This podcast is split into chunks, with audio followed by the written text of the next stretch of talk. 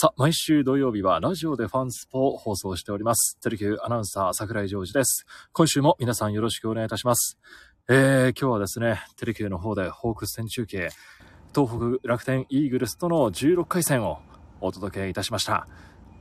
残念なゲームでしたね。1点だったんですけども、その1点が本当に遠いというようなゲームになってしまいました。えー、今宮選手の同点ホームランが飛び出して、あ、これは今日はいけるんじゃないかと。ね、えー、解説の鶴岡さんとも思っていたんですが、6回でしたね。坂東選手が岡島選手に、えー、いいフォークだったんですよね。鶴岡さんも、うん、素晴らしい高さのフォークだったんですが、うまく拾われてしまいまして、それが結局は決勝点ということになってしまいました。2対1でホークスは今日のゲームを落として3連敗となってしまいました。ああ、イカの塩辛さん、ゲリラ的に始めたんですけども、ご連絡いただいてありがとうございます。こんばんは。3連敗ということで、えー、ホークス、勝率が5割と、えー、なってしまいました。覚えてますか？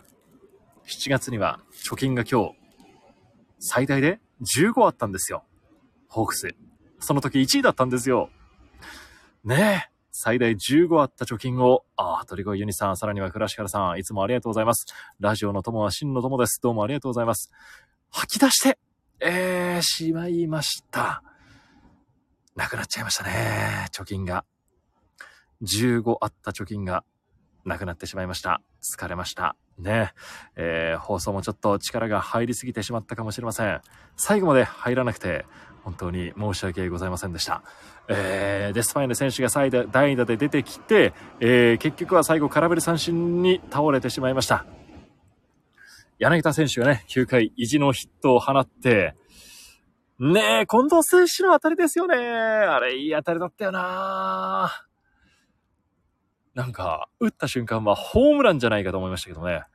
ライナー製の打球で、これがね、福岡出身の田中和樹選手のグラブに収まってしまいました。ライトの正面だったんですよね。もうちょっとどちらかにずれていればという打球でしたが、うーん。なかなかうまくいきませんね。接戦で勝てなくなっちゃいましたね。だって、オスナ投手って、ホークスのね、守護神で防御率0点台で頑張ってくれてますけども、まあ、7月は12連敗もあったためか、西武、オスナ投手、1しか上げられなかったんですよね、7月。で、8月はここまで3セーブを上げてるんですけど、まあ、それにしても、通算でも19セーブっていうことは、リーグ5位タイなんですよ。同じような防御率の松井投手が今日で28セーブですから、ね、10個近くね、こう差がついてしまってるんですよ。だからそのオスナ投手にセーブシチュエーションでもう最近は回せなくなってしまってるんですよね。だから昨日も同点の場面で、えー、登板したりということにもなっています。田中正義投手がね、20セーブ超えてますから。で、ロッテの増田投手が一番パリーグではね、セーブ上げてますけども、30超えてますからね。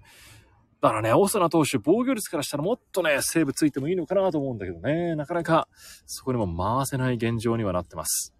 うん。まあ今日のゲーム振り返ってきますと、まずは、坂東投手ですね。いやー、今日も調子良かったですよね、見てても。解説の鶴岡さんも、ストレートが非常にいいということは言ってましたしね。だからほんとそのあたり150キロ今日最速も出てましたし、で、変化球も、ね、今日もやっぱり谷川原捕手がスライダーをうまく使いながら、フォークとカーブも有効的に使ってて、テンポ良かったですね。なんと言っても、先週もテンポ良くて投げてましたけども、宮城もね、暑かったですけど、そこの中でも、えー、しっかりとしたいいピッチングを見せてくれました。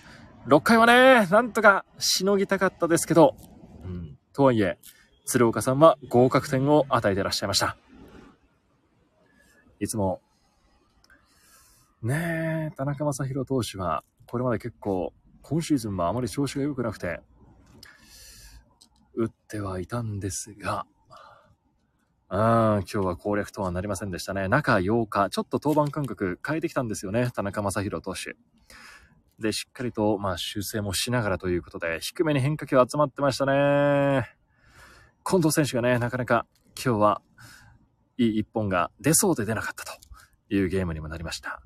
じゃあこの負の流れ、どう断ち切っていくんだということですけども、やっぱ鶴岡選手も、鶴岡さんも言ってましたが、野村勇選手ですよね。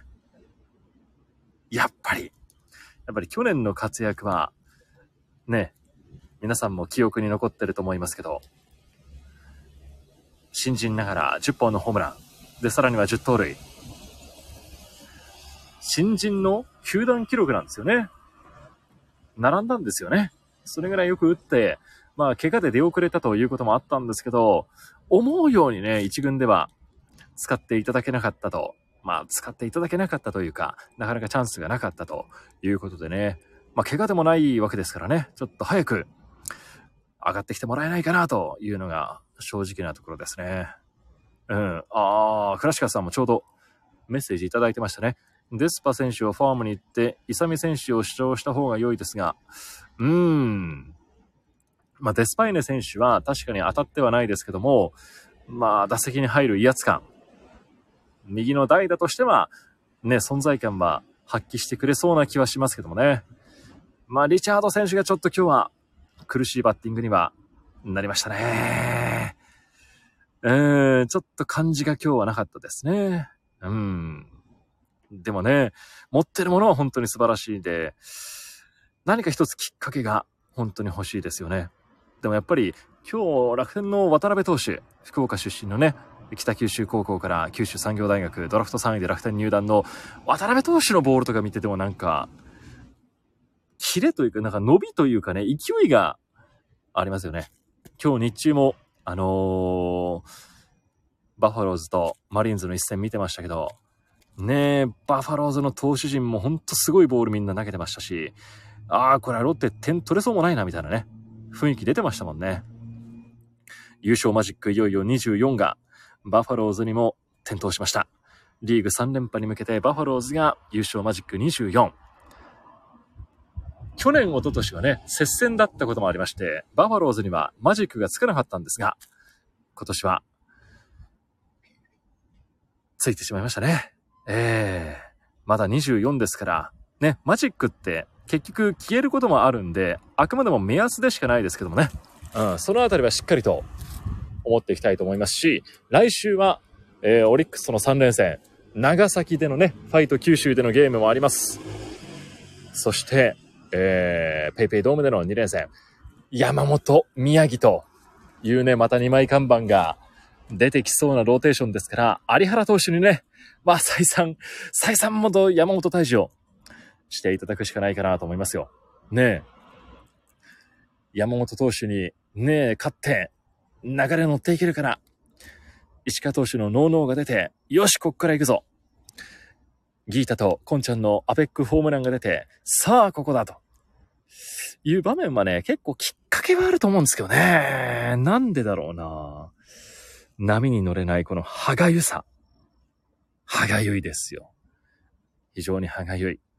ピシャリさんまさにおっしゃる通り、若手の8分、野手も投手もですね、そう、そういう意味では明日、松本春投手が、ね、先発ですよ。プロ初先発、松本春投手が投げますので、ちょっと一つ新しい風を吹き込んでもらって、湘南高校のね、鶴岡さんは後輩になりますから、松本春投手に期待してましたんで、なんとかね、三立てはやめましょうよ。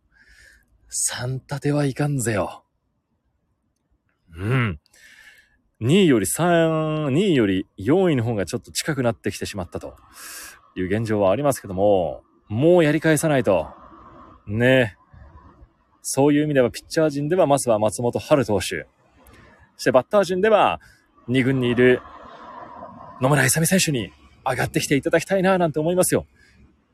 まあ、栗原選手がいないことで、やっぱりこう、なんですかね、ムードメーカーもね、今レギュラー陣にいないと思うんですよね。だからそのあたりがね、また、イサミちゃんの明るさが戻ってきてくれたらいいなと思います。そうそうそうそう。ね。